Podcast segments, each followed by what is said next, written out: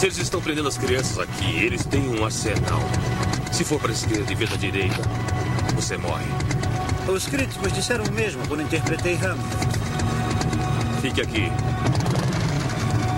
E cuide-se bem. The Dark One ou de Trash.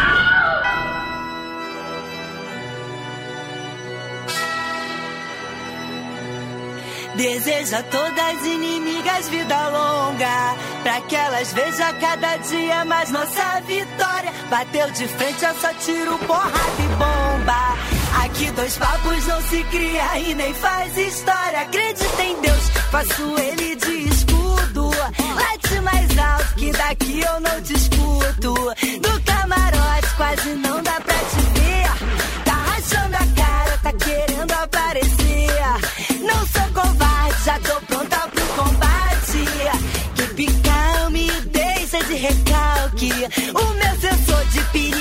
piriguete explodiu. Pega a sua inveja e vai pra. Carabina! Porrada! Granada! Faca! Escopeta! Muito bem, ouvintes. Começa agora mais um podcast. Eu sou o Bruno Guter, ao meu lado está o matador de mafiosos da One Productions, Douglas Freak, que é mais conhecido como Exumador.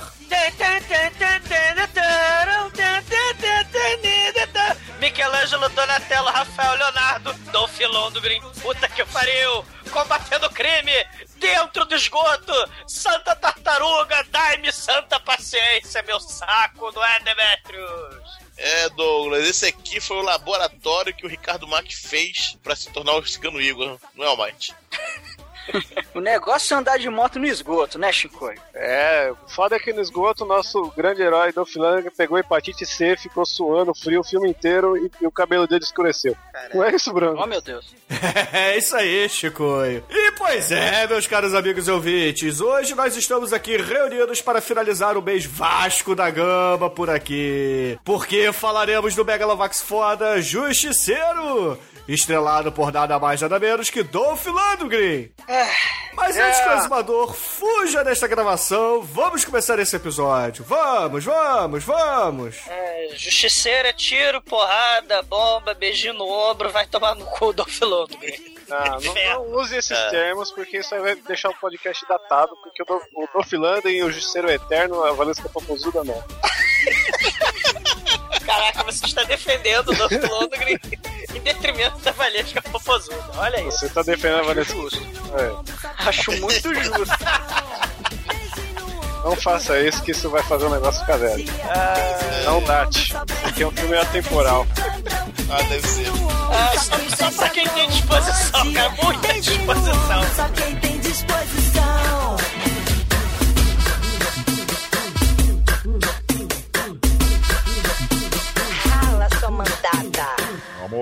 Eu já assisti muito filme de sexploitation juntinha do Douglinha Freak, viu? Do td1p.com. Perigosa.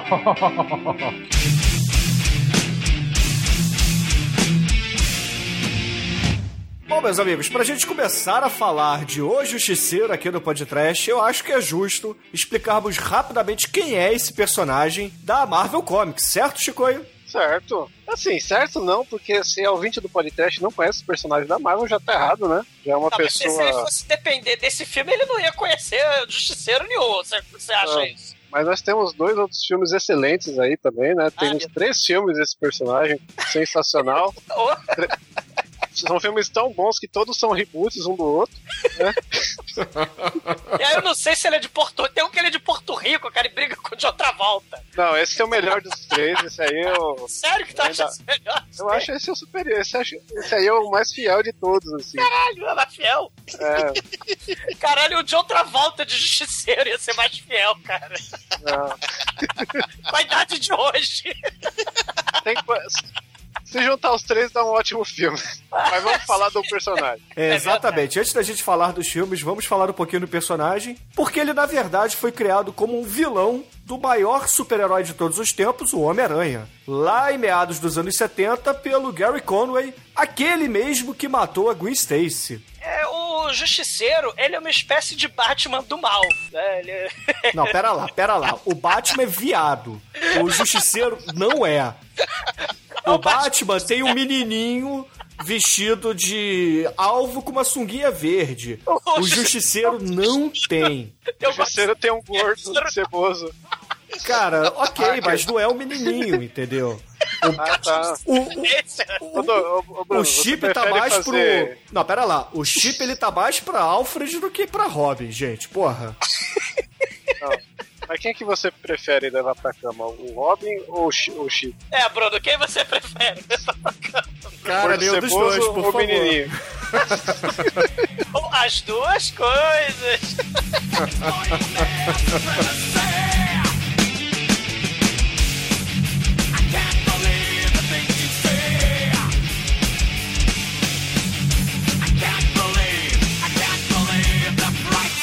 Não, sério, o, o Justiceiro, ele é mais um anti-herói do que um herói por si só, certo? Certo, ele é o preto e branco. A roupa dele já diz tudo. Caveira no peito, sobe o morro e dá tiro em todo mundo. É, agora o inimigo agora é outro. E, poxa, ele talvez seja um dos anti-heróis mais famosos que existe no universo da Marvel. Ali junto, talvez, com o Motoqueiro Fantasma e o Wolverine, talvez, não é? É, o Wolverine, o- e acho que também se enquadra com o Deadpool, né? É o grande herói do É, momento. Deadpool, Deadpool é o Não, não, pera lá. Deadpool não, cara. Deadpool. Deadpool é o Deadpool, maior, é o é- maior anti-herói do da Marvel. Não, o Deadpool é, um aborto, cara. O Não, Deadpool. Deadpool é muito bom, cara. Deadpool, assim, é pra essa geração que Homem-Aranha foi pra sua. Veja bem, olha só. O Deadpool foi interpretado no cinema pelo Ryan Reynolds. Não, isso não conta, Isso não já era- diz tudo. Não era o Foi Deadpool. não, cara, foi igual o Franquet, foi o Tô falando que fazendo Cara, o Dolph Lundgren é um ator muito foda. Se ele tivesse interpretado o Homem-Aranha, ia ser o melhor Homem-Aranha de todos os tempos. Então, porra. Cada um tem o seu ator que merece. Aquele né? Deadpool era, na verdade, o Baraka, não vem não. Cara, o Deadpool é uma espécie de mistura de, de Homem-Aranha com Wolverine, cara. É um, é um troço assim, vamos pegar as características mais maneiras dos personagens mais populares da Marvel e juntar num personagem só, cara. E aí virou o Deadpool, né? O o Wolverine. O Wolverine o Homem-Aranha, amigo da vizinhança, ou não. Não, Mais ou menos. A mesma coisa que eu falar que o, a mistura do Tio Guevara com Abraham Lincoln com Aí caga no mato, Chico. Dal- Dalgande, sei lá. Ah. O, o- cara, o quadrinho é, é assim, cara. O que que tá vendendo? O que que é popular? Vamos fazer um personagem assim, assado? Vamos. Cara, pra vocês terem ideia, o Justiceiro Não. ia ser um. Só que ele já tinha a ideia, né? Ah, vamos ganhar em cima do, da franquia de vigilantes. E aí ele era, era pra ser um assassino. Só que infelizmente o boneco assassino não ia vender muito pras criancinhas. Aí fizeram o Justiceiro, né? Que, porra, é um vigilante psicopata do mal. Mas ele nunca foi pra criancinha, né? Quando ele surgiu, depois que ele começou a ter a revista própria e Sim, tudo mais, ele se diluiu com. Ele foi uma primeira linha, assim, de quadrinho pra adulto, pra adolescente já com uma idade mais avançada. Até ele virar o Frankenstein, né? Porque puta que o pariu. Viva, né? viva o mundo criativo dos quadrinhos, né? É, não, isso aí não conta. Você já parou, né? O Frankencastle. Ainda estamos nos gibis preto e branco. Você tá dando pulos É, aí. É, a a origem do Justiceiro, pa- para os ouvintes que não a conhecem, é o seguinte: ele era um ex-militar que, quando retorna para os Estados Unidos, ele acaba tendo a sua família assassinada em um piquenique. No Central Park, é. É, no Central Park, porque a máfia o resolveu colocar como alvo. Eu não lembro agora se ele tinha retornado do Vietnã como um policial ou algo parecido. Ele tinha retornado do, Vietnã e tem uma história muito foda que chama Born, que saiu aqui pela Marvel Max. São quatro episódios que mostra um- uma prequel da origem dele, que mostra ele lutando na guerra do Vietnã e ele acaba entrando em Berserk lá, ele mata todo mundo, inclusive os amigos dele, porque ele em modo fúria lá, e ele volta renascido como Sujeito simpático, né? é, um, um ser da justiça. Quando ele Ah, abraça sim. a família dele, ele, ele já volta à realidade. Mas quando matam a família dele, ele volta a ser aquele ser e se torna realmente justiceiro. né? Ele foi pego num fogo cruzado da máfia no Central Park, né? A família, o filhinho, a filhinha e, e a esposa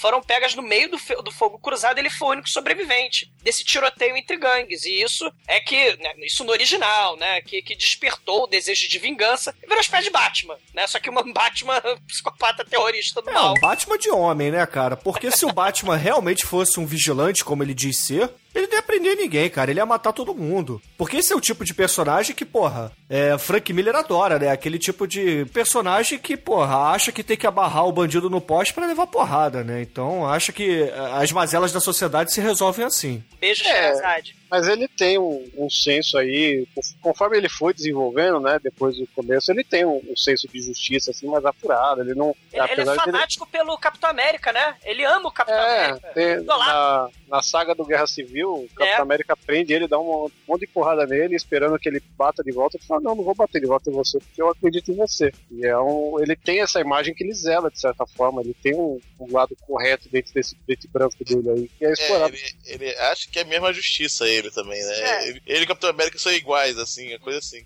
Ele é maluco, né? A comparação máxima que se pode fazer é com outros filmes que já falamos aqui, né? Que é o Juiz Dredd e o Robocop. São o júri, o juiz e o policial tudo junto. E a comparação com o Batman é muito válida porque ele é um cara normal, ele não tem poder nem nada, ele é um cara experiente, né? Ele é um cara que tem as armas dele lá, o arsenal dele, e ele faz o que ele acredita, corre atrás e, e tal. e sofreu, um, sofreu um trauma por causa do crime, entendeu? Né? Assim, a, a origem é muito semelhante, né? A, a origem mais, mais próxima do Batman, na verdade, é a do 007, com revista em Skyfall. Tem, tem um Alfred, tem uma, uma mansão, tem uma caverna, tem Ah, é. Uma Skyfall. família dele, cara, muito foda, realmente. Mas Verdade. vamos lá. Cheio de brinquedinhos, Nossa, o Daniel Batmóvel. Craig vestido de Batman, já pensou nisso, né? É, Eu prefiro o Ben Affleck. Ah,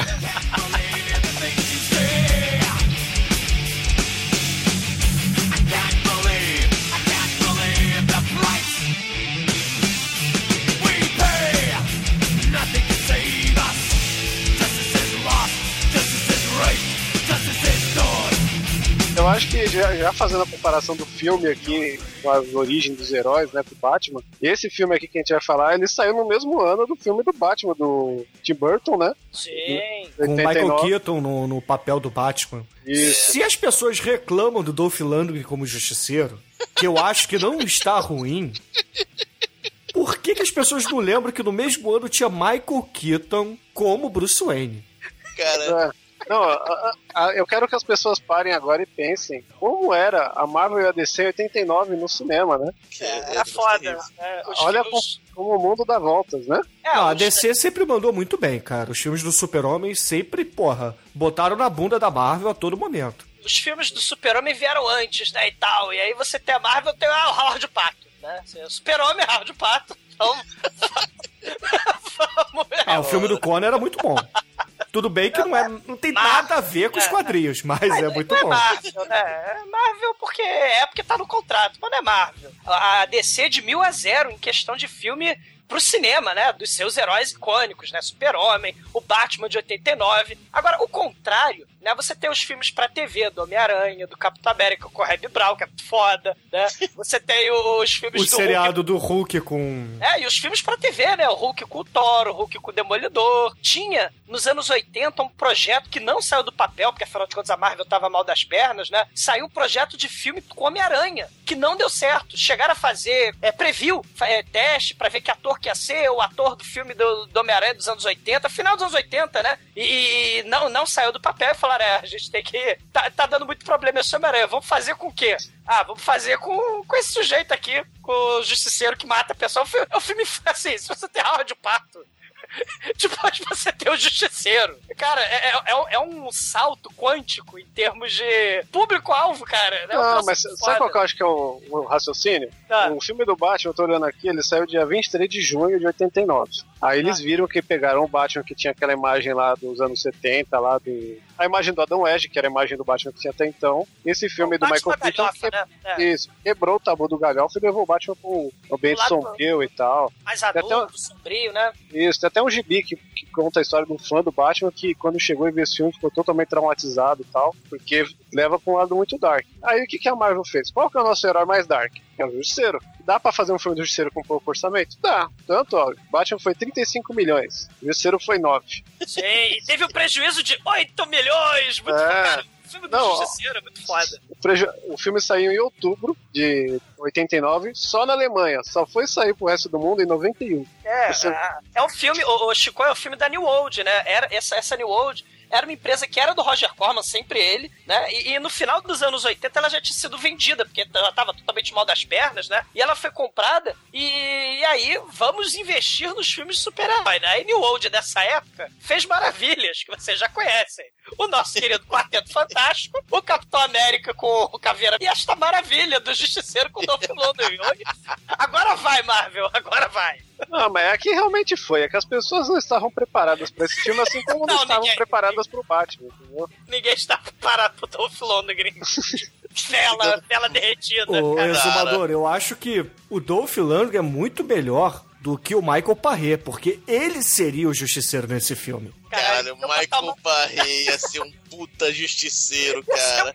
Foda, e pintaram o cabelo do Dolph Lundgren de, de preto. Porra, botaram a carranca nele, né? Aquele, cara, botaram barba falsa, pintaram ele de branco. Cara, ficou uma coisa horrível. Cara, Não, uma coisa a- barba esse do- justiceiro. A barba do Dolph Lundgren nesse filme é igual a barba do Homer Simpson, é pintada, né? Pintada, cara, é patético, cara, é um troço patético. O homem, É, o homem não consegue criar cabelo na. na Não, é porque na verdade a barba dele é loura, Demetrius. Ah, cara. ah, deve, é, O pinta. Dolph Lundgren vai, vai- vai fazer foguete na É, Suécia. pintou a Ah, cabeça. Aliás, é. o justiceiro do Thomas Jane, ele também é loiro. Ah, mas é patético, cara, não fale isso. Não, não. o Thomas Jane ele tem o cabelo meio castanho, né? Então a barba ainda Castanho, passa. é, é castanho, castanho. Mas o Dolph Lundgren, porra, ele tem a sobrancelha loura. Então é Aliás, o, o Thomas Jane, né, aquele segundo justiceiro, também muito legal. Já é mais. É, é, é- também é, a história não tem nada a ver com nada, mas. Caralho, esse Não, eu É. acho que a histó- o filme do Thomas Jane, ele ainda vai, podemos fazer podcast, eu acho muito válido. Ah, mas é. não, pelo amor de o começo é muito ruim, mas A gente pode fazer a trilogia Justiceiro, Chico. Ah, meu Deus. é, pô, apoiado. Não, É, aí, não. não, aí depois vem aquele Warzone, né? Que é. Que Ah, é o Warzone- detalhe. O Warzone lembra o, o, gibi novo, né? O novo não, não sei, né? Que eu parei há muito tempo, É. mas o Justiceiro ele lembra. Não sei se é do Marvel Max, né? Não, não, Sim, ele é bem mais Lembra? gore e tal. É, É, isso aí. O, o- esse, esse Marvel Zone já é Estúdios Marvel. Esse já, Warzone já é da Marvel? já é Estúdios Marvel, Ah. já. Entendeu? Então é, é um pouquinho diferente. É. Cara, e, o mas o melhor, a melhor coisa de Justiceiro no cinema foi o curta, que é com o Thomas Jane, que é ele lavando roupa, que é muito foda. É o Dirty Laundry. Esse é maneiro. Esse é muito bom, recomendo, vai ter no link aí. Esse filme aí com o Thomas Jane é um fanfilme que ele produziu, né? Tem até o cara do Hellboy. Mas pelo Justiceiro ser um personagem extremamente fácil de fazer, tem trocentos fanfilmes na, da hora, assim, no, no YouTube que você pode achar. Tem até Cara- que é ele e o, o Wolverine, que é muito bom. E, e é tão fácil de fazer, por que, que então não colocaram a porra da camisa nele no filme do Dolph Lundgren, cara? Meu Deus do céu, por que não, cara? Porque ele é, ele é dark, cara. É que nem colocaram roupa de borracha no Batman naquela época.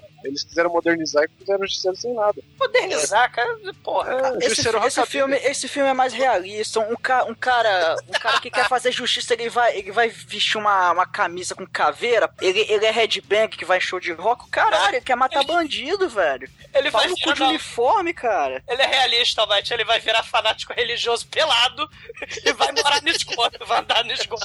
Cara, eu, eu conheço muita gente que mora no esgoto, cara. Isso é, isso é verossímil esse filme. Pô, Colantinho é um lugar muito foda. Cara, a única explicação pra caveira não estar no peito do Dolph Lundgren nesse filme é porque ela é branca e seria um alvo gigante. Não, na verdade é porque ele tá de jaqueta, ele não abre a jaqueta o filme inteiro. Mas ele tem a cena que ele tá sem jaqueta, Chico. Não, ali ele tava na cadeia, já tiraram a camiseta dele e colocaram a, a de uniforme. Cara, tentaram, assim, tentaram transformar o Dolph Lundgren no Michael Parré, cara. Não deu certo. É verdade, cara. Cara, é verdade, cara. O Dolph Lundgren fez a melhor interpretação de Michael Parrer da vida dele.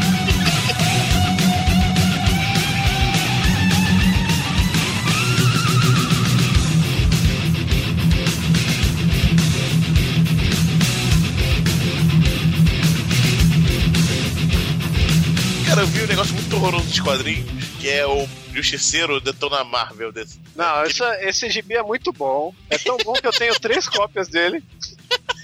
Uma pra ler, outra pra emprestar e outra pra guardar pra eternidade lacrado. Cara, que ao invés da- do- do- dos mafiosos matarem o, o- a família dele, quem mata é, são os mutantes na, guerreando entre si né, no, no Central Park.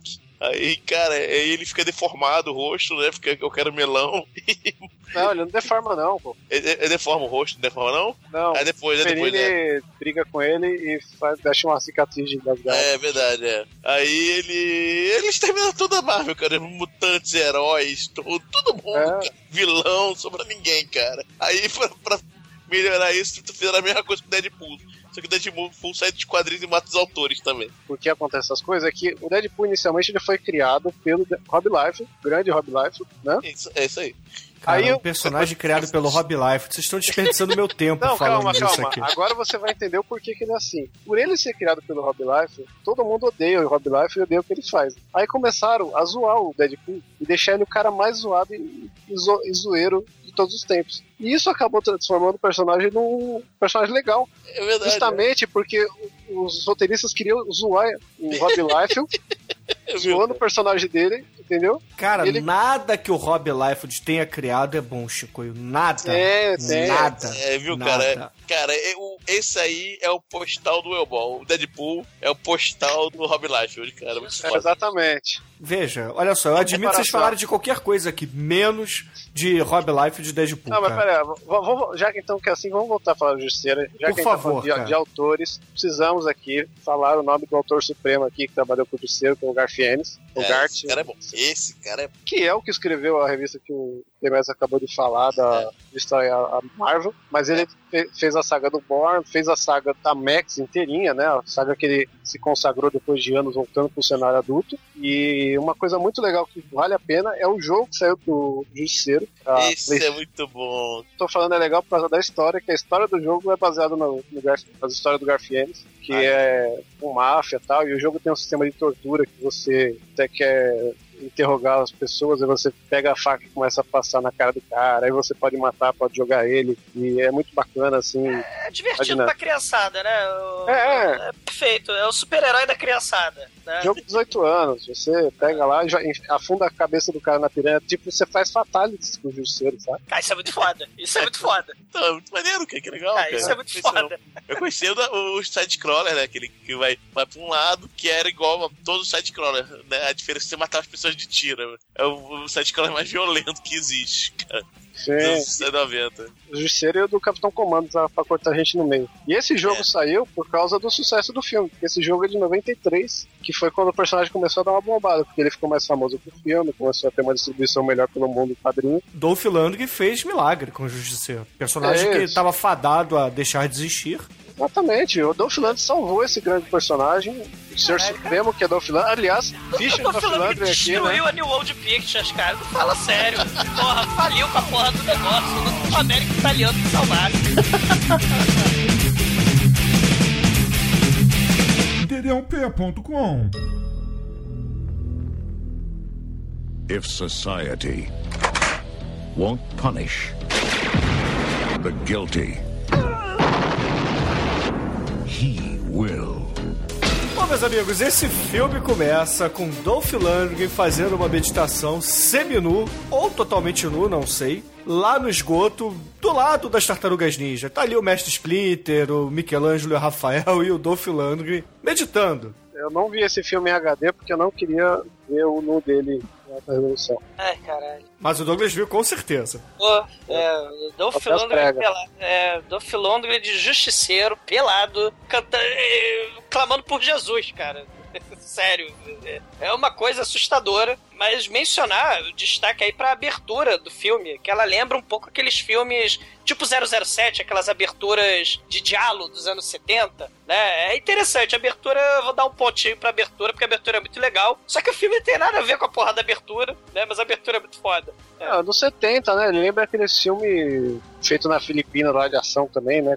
Tem pouco, mas australiano bastante também. É, esse filme é australiano, Shinkoio. É, Austrália, tá tudo explicado agora. Eu não sabia que era australiano. É, tem gente até que chama de Jaws Exploitation, eu já, já discordo um pouco disso, porque, poxa vida, não tem nada de Exploitation esse filme, certo? Não, tem. Tem. Tem. Se você vê a versão. Não, até a versão normal, ele tem um gore, tem um. Violência estilo- explícita, sim, tem sim. Uma violência explícita. Ah. Se ele é australiano e tem violência explícita, é o exploitation. Cara, esse filme, você junta esse filme com Invasão dos Estados Unidos, o Comando pra Matar, você, contabilizando os cadáveres, você mata o planeta três vezes. A quantidade de, de cadáver desse filme é um troço impressionante, cara. É, o body count desse filme é de 91 pessoas, descartando todos aqueles que morreram em explosões. Né? É, descartando os 125 que ele morreu, matou antes. Ele matou 125 antes de começar o filme. Ele mata gente pra cacete. É, o background do filme já conta isso, né? Porque é o seguinte, já logo depois dessa reza do Dolph Lundgren, corta pra um, um chefão da máfia sendo absolvido no tribunal e uma repórter fazendo uma entrevista com ele, né? Falando, ah, e agora? Você, chefão da máfia, comedor de cu, o que, que você vai fazer da vida e tal? Aí ele fala, ah, eu vou pra casa comemorar e etc, vou tocar o puteiro. Aí a repórter pergunta, mas o justiceiro? Você não tem medo dele? Ele, ah, que justiceiro é o caralho? Eu, porra, eu vou ter medo de justiceiro? Só que quando ele chega em casa, obviamente o justiceiro arregaça tudo. Facada, chute no capanga. Ele tem a botina de metal, cara. Um troço muito foda. O justiceiro tem a botina. Que ele bica os meliantes, quebra a costela, cara, de metal. É muito foda. É, death metal o negócio, cara. É, o que eu acho legal também é que tem muito clichê maneiro nesse filme, porque tem aquela cena da moto sendo mostrada em primeiro plano e só a bota dele descendo, né? E ele é discreto, né? Um assassino. Sei lá, sei. Você é de confiar que o Hells Angel era um justiceiro? Não, né, cara? Você achava que ele era um bandido comum e não um justiceiro, cara. O Hells Angel fantasiado de Michael Paré. Exatamente. Cara, esse, esse justiceiro, cara, o Michael Paré Edward, cara, ele tá branque... ele tá, caralho, ele só falta purpurina sair Ele dele, está cara. com hepatite C. Caralho, ele tá morrendo, cara. Cara, e, e- e com a interpretação seguindo o Igor. Exatamente, método escola do Mas você não Tor... fala. Você não fala? Porra, Ele fala, ele fala, Dara. Ah, Vai Ele bater um mafioso e Dara. Dara. Eu acreditava no sistema, até que formataram minha família, agora eu sou o sistema. Claro que o justiceiro fala. Você é Porra. um cocô e eu vou te matar. Faltou isso, É, né? é, só faltou a- o sapato de couro, né? De, de jacaré, né? Que nem o Stallone cobra. Mas as semelhanças são muitas, né? Esse filme tem de tudo, menos justiceiro, cara. Isso que é muito foda. Ah, para, Ah. para de ódio gratuito, Douglas, porra. Tem o justiceiro sim. Cadê o justiceiro? Tá aí, porra. Ele tá castigando a todos que fazem crimes, cara. Todos que cometem crimes são castigados e merecem a morte. Esse Pô. filme tem mais Casey Jones, aquele cara das tartarugas ninja, do que Justiceiro, cara, sem sacanagem. Esse filme eh, era pra se chamar o amiguinho das tartarugas ninja, cara. O Ca- eh, Casey Jones, né? O, Casey Jones mesmo. o cara do hockey. Bom, é. O vigilante do inferno lá, cara, que mora no esgoto e mata os amiguinhos. Porra, os bandidos. É. Mas logo depois que o justiceiro mata todos, cara. Explode a casa, detalhe. Não, mas é legal que ele mata todo mundo. Ele vai matando um por um lá, um, um de facada, outro enforcado. De forca. enforcado, o cara olhou, meu Deus, fulano, aí tá, tomou forca. Ele tá lá em cima com a marimba da forca. e o capanga imbecil tá lá embaixo, ué, cadê? Aí, maneiro que tem- aí rola os tiros na casa e toda, toda a imprensa tá ainda lá vendo o que o cara safou do, do julgamento, né? Tá, ainda tá cobrindo isso, né? Rola os tiros, aí, aí todos os repórteres vão pra casa, tá tendo tiro, oba! Né? Tá tendo tiro, vão, fil- vão pra correndo pros tiros, né? É isso que- Aí a casa explode, todas as vidas explodem. Aí vem o cara andando, ah, o mafioso andando, né? É. E aí cai na frente, pop lá. Aí lá atrás dele tá lá o justiceiro. Aí dá um passo pra esquerda, um de saída pela direita. Né? Cara, o e a casa mafioso. explode Cara, totalmente. O mafioso posa pra câmera, com a faca nas é costas. muito foda, cara. Aí o justiceiro dá um tchauzinho, vira pra direita e a casa explode. Cara, meu dentro da casa. É muito foda. Caralho, cara. Aí o Dolph Lundgren, né, que resolveu, sei lá, sobreviver à explosão, ele vai se curar seus ferimentos num lugar muito salubre. Ele vai curar seus ferimentos num lugar limpo, num lugar bacana. Ele vai pro esgoto. Porra. Tanto, mas ele usa a faca esterilizada pra curar as feridas, né? Ah, caralho. Ele põe a faquinha no fogo e enfia no buraquinho ele toma um tiro. Momento Rambo, momento Rambo, sim. Muito, ah, ah, muito antes de Rambo. Rambo é 3 que faz isso, tá? Cara, o- esse justiceiro é igual ao, ao Marion Cobretti, cara. Que aliás já foi podcast também. É idêntico, cara. Eu, é, vo- você é o. Como é que é? Você é a doença, eu sou a cura. Caralho, é idêntico. É idêntico. Aliás, esse filme não tem. Assim, ele, ele é um filme de ação genérico. Ele não precisava ser um filme de super-herói, porque não é. Né? Ele não é um filme de super-herói, essa porra desse filme. Até porque o Justiceiro não é um super-herói, né, Douglas? Porra. Ah, é igualzinho o Howard Pato. Pô, se você seguir a lógica, Não, ele não tem superpoderes psicodélicos. qual é o superpoder do Howard Pato, caralho? Cara, é fazer sexo com terráqueas gostosas. é o mesmo poder do Mr. Catra. Ele anda como um pato, ele voa como um pato, ele nada como um pato. Ele rua como um pato? Ele não nada, cara. É, ele não sabe nadar o Howard Ele não Pato. surfa nada. É verdade. É, é patético. É, por que você tá falando? Ah, porque. Pato patético. É, lembrei do, do Howard Pato porque eu tô falando do Phil Lundgren, do outro justiceiro.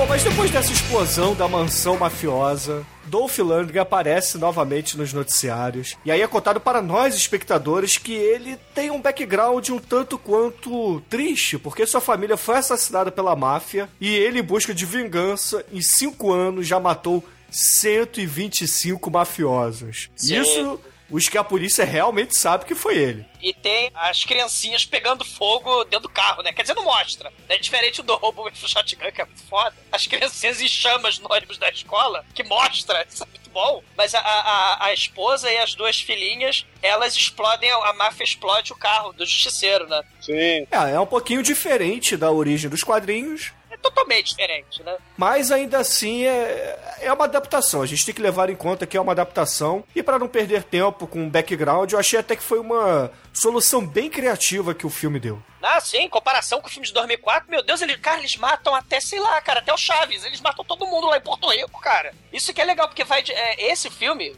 a qualidade dele é justamente essa. Ele vai pra porrada, pro tiro, pra porrada, pra bomba direto. Né? Ele não fica perdendo tempo, né? Ah, obrigado, filhinho, você me deu a minha camisa da caveira de presente de aniversário. Né? Isso é muito, isso é legal. Isso aí realmente tem que dar mão palmatória. Né? É, mas se você pegasse o roteiro original, tinha umas prequelinhas dele brincando com as filhas e tal. Ah, mas não que é- precisa. Ah, não precisa, mas assim, no na ideia original tinha essa lambição. Se, se o pessoal comprar o quadrinho da adaptação do filme, temos isso logo no começo, mostra ele atuando como policial. Tem, tem o- cenas dele com o Luiz Garcia Jr., Águia de Aço. Tem a cena dele com o negão lá, o negão convivendo com a família, o que explica que mais pra frente o negão tem a mesma foto das filhas dele, porque ele era um tio, né? Essas- Sim. Ah, se vocês quiserem isso, basta vocês pegarem lá o Duro de Matar e, e assistir, cara. Só troca, só troca a família de cor, entendeu? Mas, Ah, mas é- é isso que eu tô falando, Bruno. É um filme de ação genérico dos anos 80, cara. É, é- é isso que eu...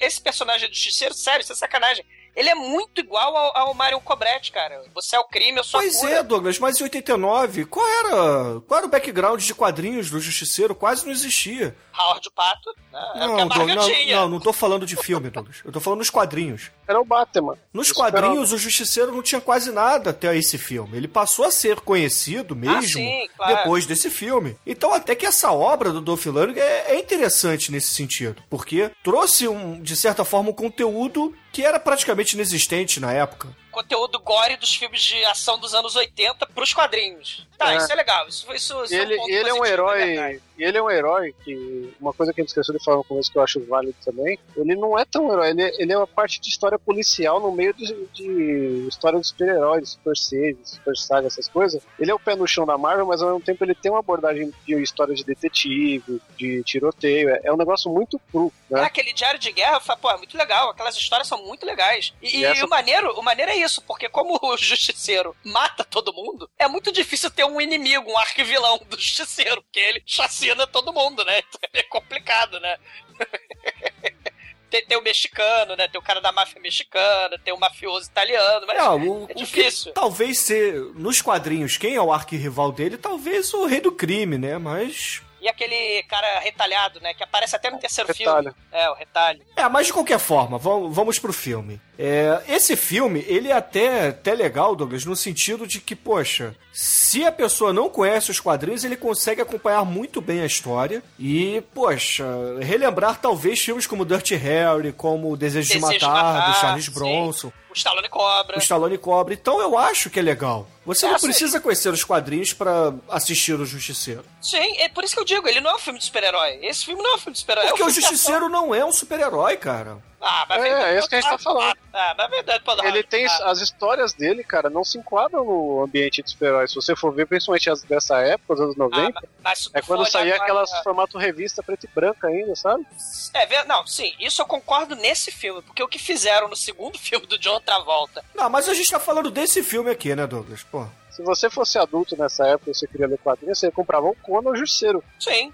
Verdade, só depois que o Garfield foi lá e, e entrou em Hellblazer, é, veio a onda toda, Grant Morrison, É, É Preach, aí começou a, é, a é, vertigo mesmo. vertigo mesmo, exatamente. E ele, ele reflete isso. Então não dá pra considerar tanto um filme de super-herói, porque ele nunca foi tão assimilado nessa época. Principalmente Ah, nessa ele é época. ele é super-herói. Veio de graça que ele é super. Quer dizer, ele é super-herói. Ele é um super-herói psicopata assassino.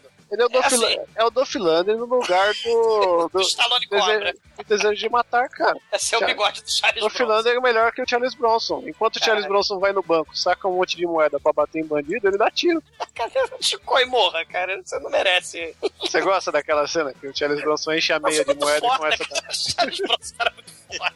Aí ele começa a se debater com as moedas em casa, assim. Eu vou Esse pegar sim, todo mundo. Esse sim é o vigilante, cara. Esse sim é o vigilante do mal, cara. Ele não precisa morar no esgoto, cara. Ele vai até o crime. Charles Bronson pra presidente. Desejo de matar um no podcast. Só pra falar dessa cena durante 20 minutos.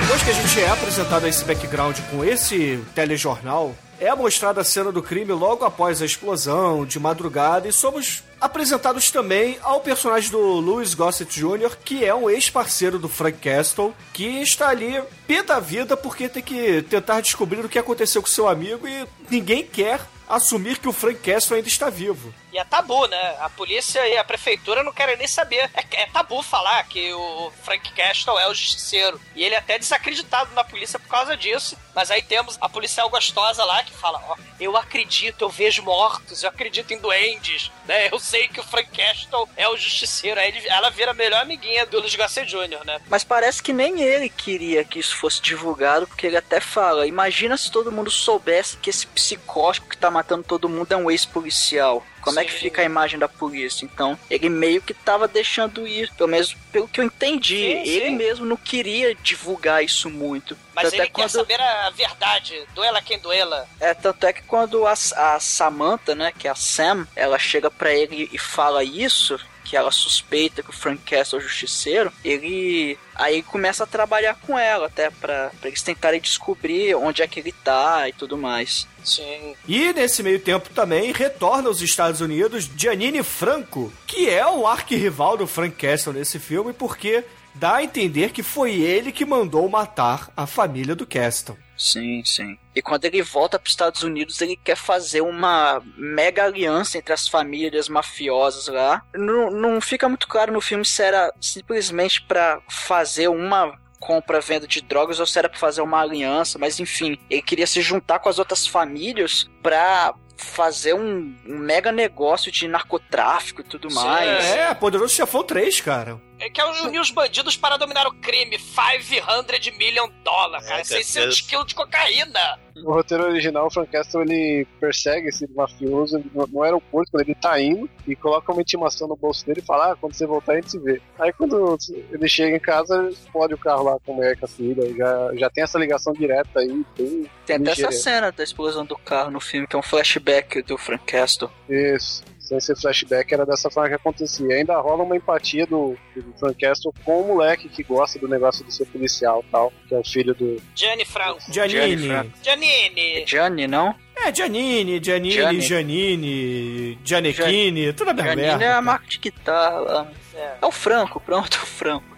Franco, Franco. Mas o Frank Castle, ele não está sozinho no combate ao crime. O Frank Castle, ele tem informantes. Né? Pra ajudar ele a descobrir onde vai ser o carregamento dos 5 million hundred dólares de cocaína, né? Ah, o informante dele é muito foda. Cara, o informante dele é o Douglas, cara. É muito foda. calma. É careca e bêbado. É careca bêbado, cara. É muito foda. Porra, Não, não, tem que contar como é que ele contacta, como é que ele, ele chama o cara pra conversar com ele. caralho, é muito foda informante, cara. É, ele pega uma garrafa de Black Label, ou sei lá, Jack Daniels, coloca num caminhãozinho de controle remoto e vem trazendo o carrinho de controle remoto até ele com a garrafa. E o mendigo bêbado vai atrás, né, cara?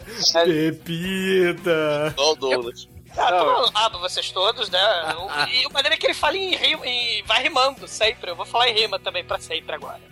Bruno, você é um culhão, você é um cagalhão, viu? Falar em rima para sempre. Ou seja, você acabou de assumir que você é um bêbado e careca. Não, Porque. Ele rimou de novo. Continua rimando, vamos lá. Vocês são muito chatos, vão cagar no mato. Vai, rimando um melhor que o Vanilla aí, Ice. Vai, duelo de rima. Ah, caralho, não fala de de Vanilla Ice, cara. Me lembra as tartarugas ninja que me lembra esse filme. né? Fala. Acabou o carrinho, perdeu. Perdeu! Ah, eu fiquei deprimido. O mundo da vida não tem mais sentido.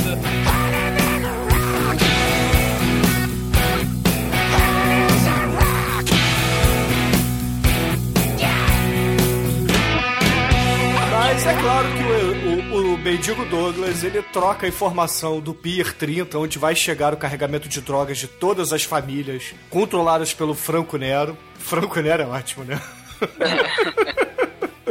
Por essa garrafa aí de Bourbon, de Dreyer, sei lá que merda é essa que ele, que ele pega pra beber. E aí, Frank Castle, ele vai fazer tocaia. Ele vai fazer justiça com as próprias mãos, porque afinal de contas, todos os mafiosos de Nova York estão reunidos no mesmo lugar. Prato cheio, banquete para o justiceiro. Ô Bruno, e como se não bastasse a máfia, do nada, o filme me veio com a Yakuza, cara. Ué, é um filme de máfia, cara. Porra, máfia sem fronteiras. Não, não, não, pera- peraí, peraí. A gente não Caralho. sabe que é Yakuza. Chegam soldados ninja, cara.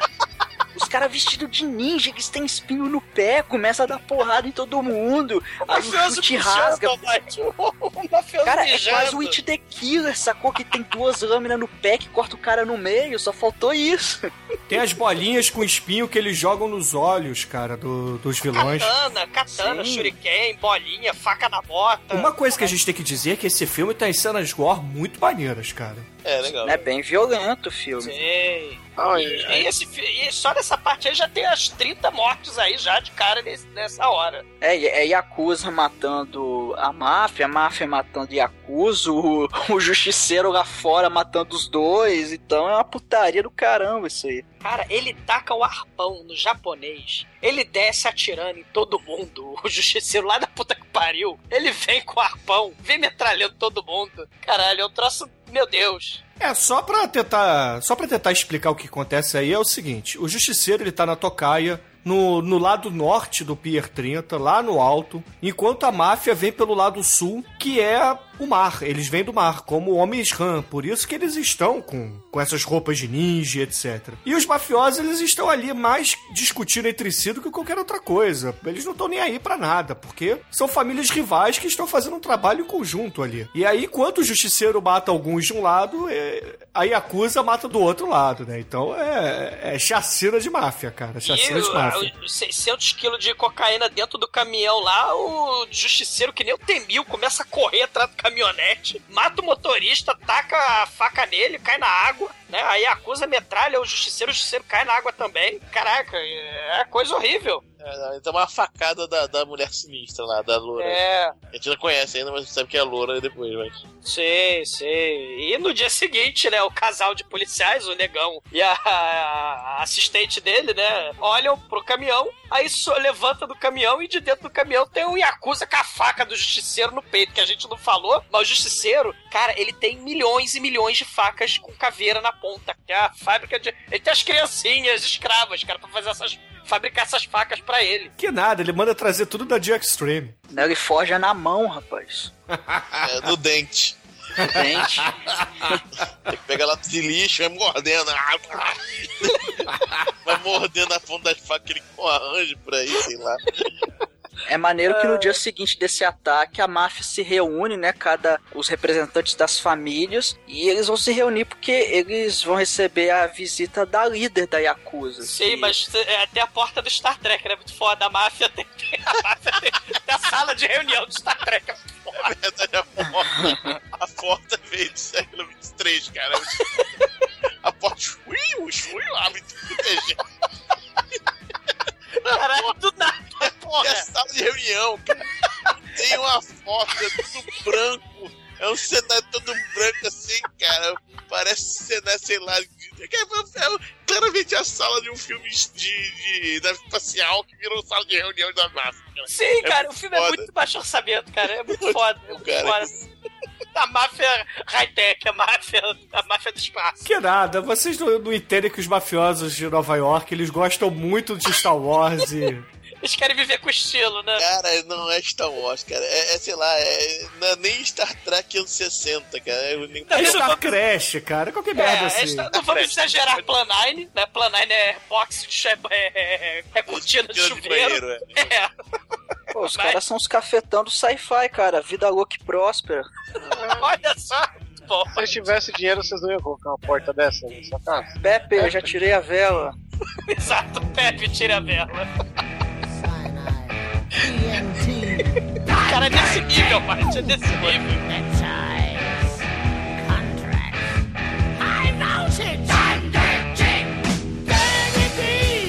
Cara, mas no final das contas, né, o, o Gianni Franco, o líder da máfia, né, fala assim, ó, a mulher tá chegando, ah, você não avisou nada, foda-se, ela tá chegando aí, abre a porta do Star Trek, a mulher entra e começa metendo moral, né, seus incompetentes, a máfia é muito incompetente, a gente que foi responsável aqui é Yakuza pelo ataque no pier, vocês estão devendo pra máfia japonesa 75% aí do teu rendimento, vocês vão ficar só com 25% e lamba, e aí o, um dos mafiosos genéricos lá, eu não vou ser assalariado de japonês escroto, quem você pensa que é? E ela pega, põe o dedo, né, mindinho na cara dele, assim, né, aquele dedo que ela tem um dedal do mindinho, vira o, o braço dele, quebra o braço dele, e ela fala: Nós somos Yakuza, eu como a máfia no café da manhã. Seus antepassados comiam cabritos nas montanhas, comiam cabritinhos nas montanhas da Itália. A gente já era Lorde Senhor do Crime na Ásia. Vocês vão obedecer a gente. E, cara, é muito foda. E o mais foda de tudo é que nesse cenário sci-fi fantástico, o Frank Castle tem uma escuta, porra, dentro do esgoto, direto do esgoto, ele tá ouvindo o bate-papo da máfia com a E alto-falante, cara, que fique É o, é o registrado. ralo, cara. É o ralo que vem lá do 13 andar. Décimo terceiro? Cara, tá acima do quadragésimo andar, tá Eu bom? aposto que essa escuta foi feita com barbante e latinha. Cara, Pode ser também. é o ralo, cara. Eu, eu, eu vi negócio pelo ralo, cara. Você tem no banheiro lá, deve ter outra porta Star Trek no banheiro. Aí, cara, ele ouve pelo cara, porque é, o- é- cara, ele tá no meio do esgoto, tem, tá saindo som, cara, claro, cara. Porra. O, o, o Luiz Gossett Jr., ele tá tripudiando lá do computador da policial, né? Porque ela é hacker, né? Porque ela tem um computador dos anos 80. Aí ele, ah, hahaha, você vai brincar de Pac-Man neste computador? Aí ela, não, esse bate-computador aqui vai bate-calcular os lugares possíveis onde o justiceiro tá escondido. Aí, caralho, o bate-computador calcula que o justiceiro pode estar escondido no esgoto. Sério? Não, não, não, não. Sei! Não, não, ela pega o mapa e mostra, ó. Aqui tá assinalado todas as ocorrências de morte do justiceiro. Aí o, o, o negão olha assim, ah é? Você tá vendo esse mural aqui? Pega a porta lá. Tá vendo esse monte de, de alfinete aqui? Cada assassinato do justiceiro, eu peguei um alfinetinho e espetei no mapa. E eu já revirei essa cidade de ponta cabeça. Eu olhei em todos os prédios, olhei em cima, dos lados, tudo. E eu não achei. Aí ela olha pra ele. Você já olhou embaixo da cidade? Pam, pam, pam. Meu Deus. Muito foda. E aí temos o momento pesadelo do justiceiro. O justiceiro de motoca pelo esgoto.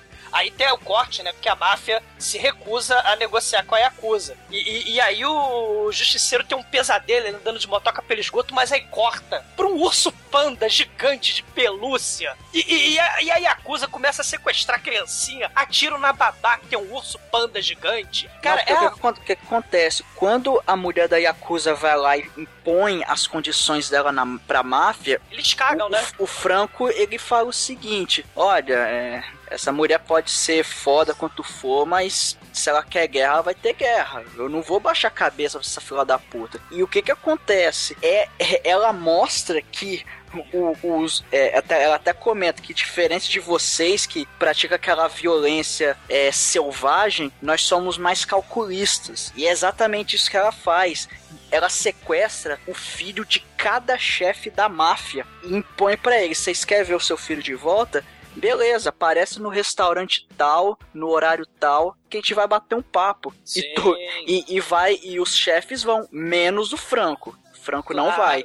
E lá, cara, ela tem, ela tem o plano o poderoso chefão, que é, eles chegam lá e ela tinha envenenou. Primeiro, ela envenenou eles com a champanhe do restaurante. Segundo, todos os clientes do restaurante era a capanga dela, porque todos levantam e, e fuzilam os caras e tal. Cara, Não, mas a a- vovó. atrás deles também tinha a capanga deles. Não, só, eles só fuzilam os capangas, na verdade. Cara, tem a Isso vovó é verdade, capanga verdade. Atirando, tem a vovó da Yakuza, cara, metralhando. Exatamente, a vovó, muito foda. é, é muito foda essa Na cena. Verdade, é o, é o anti-poderoso chefão. No poderoso chefão, né, tem dois caras que quer matar. E vai lá o, o Alpatino e mata os dois caras e o resto do restaurante fica parado. Aí não, tem, tem uns caras que estão pra morrer e o restaurante inteiro atira nos caras. É, porque Aliás, pô, essa o chefão cena- era um negócio mais discreto, né? A arma lá no banheiro, tudo lá escondidinho. Esse não, os caras levantam, mete tiro. E por isso que esse filme é melhor que Poderoso Chefão. Sim, Ah, mas total. claro que é, é muito melhor. Coppola E é um essa bosta, cena, cara. na versão estendida aí, na versão sem cortes, ela tem umas partes com gore. Assim que o cara dá um tiro, estoura o óculos e abre a cabeça do cara. É bem.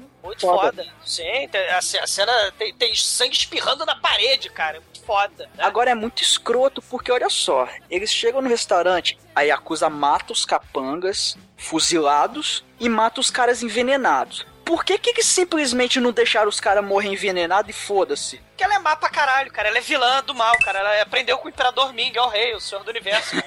cara. Ela tem que fazer maldade de forma Não, sádica. muito foda também que tem um cara que pediu, ele pediu champanhe e pediu o chá. Por que o chá?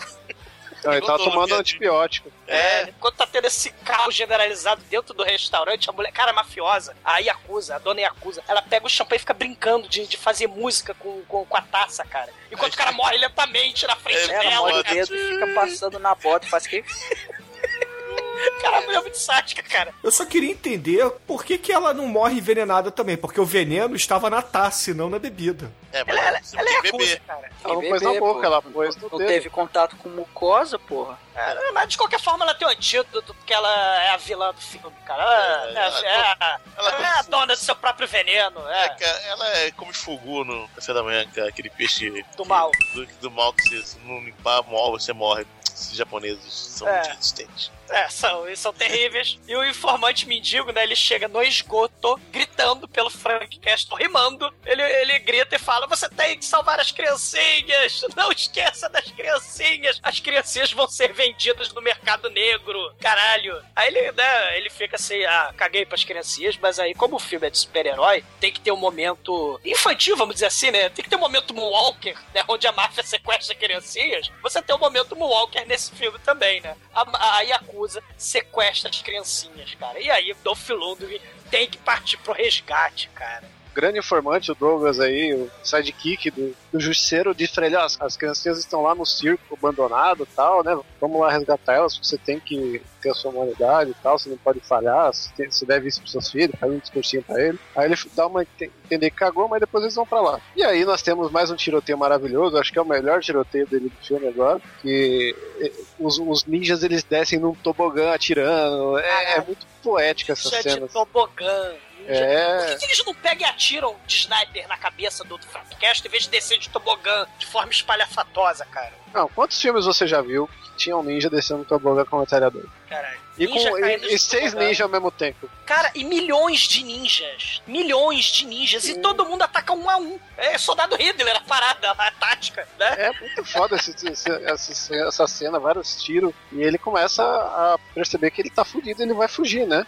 Tanto que ele pega a moto dele, que surge do nada ali em cima, né? E Sim. ele, ele vai. A, a moto dele é tipo o Batmóvel, subir e aparece. E aí ele tentando fugir, a, a ninja surda-muda lá prende ele pelo, pela roda com a corrente e ele cai e é aprisionado e levado pra sala de é- tortura. É, os ninjas do tobogã, milhões de ninjas de tobogã estavam metralhando o, o, o justiceiro. Mas aí, por algum motivo, eles param de metralhar assim que ele cai e aí ele é levado embora. É, a gente falou, não, não vai matar ele não. Não, a gente tava tentando antes, era impossível, né? Agora que ele tá caído. Não, mas, é- mas sabe por que, que eles não mataram ele nessa cena? Ah, explique, porque eu quero saber. Por quê? Porque a melhor cena do filme é decorrente a, a vida dele, que é na parte da tortura. É, ele tor- vai, ele vai algemado no, no porão da Yakuza, né? É, ele vai naqueles. É tipo a roda da tortura da Inquisição, só que é moderna, de, de alumínio inox, é uma esteira bonitinha e tal, né? Que eles prendem as pernas e os braços deles e vão esticando. Fala, não, confessa, você trabalha pra quem? E aí, o justiceiro do Flandre fala pro Batman.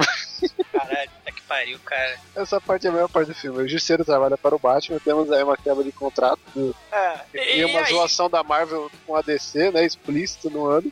E no meio da tortura, ela para de torturar e fala: Ah, você não vai contar porque você. Aquele cara é- vai e destrói o cassino da Yakuza. Né? Tem a cena antes que ele destrói. Tem strip Ah, de, mulher. pulamos essa cena aí, né? É, tem, no Recton lá, tem, tem o strip da, da, da gorda, da mulher forte do circo. O, o justiceiro metralha o caça-níquel, metralha o bar, cara, metralha o Curaçao Blue, control o velho barreiro. Ele- cara, que filho da puta, ele metralha todas as bebidas do filme. Não, né? o Kassab E- fez isso aqui em São Paulo. É, canalhas. Igualmente canalhas. Cara, a mulher tá torturando o Dolph Lundgren. Ela fala, ah, você não vai contar não, porque você destruiu a porra toda. Aí ele, não, não vou falar não. Aí ele, tá vendo esse lençol aqui? Que tá aqui imóvel, mas a partir de agora ele vai se mexer, tá vendo? Tá aqui o bêbado. Aí aparece o bêbado amarrado do outro lado. Ele tava mudo, pio, sem um pio, porque eu não sei.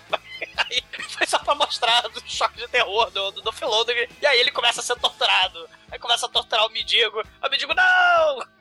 Aí ela, agora que vocês estão torturando ele, eu vou embora. Porque eu sou a vilã do filme. Ele- Aí ela vai pro restaurante lá, né? Tá os, os mafiosos. Né? Ela vai, a cara tá com a roupa de couro, uma ombreira de couro. Cara, eu, cara, puta que pariu, cara, que filme anos 80.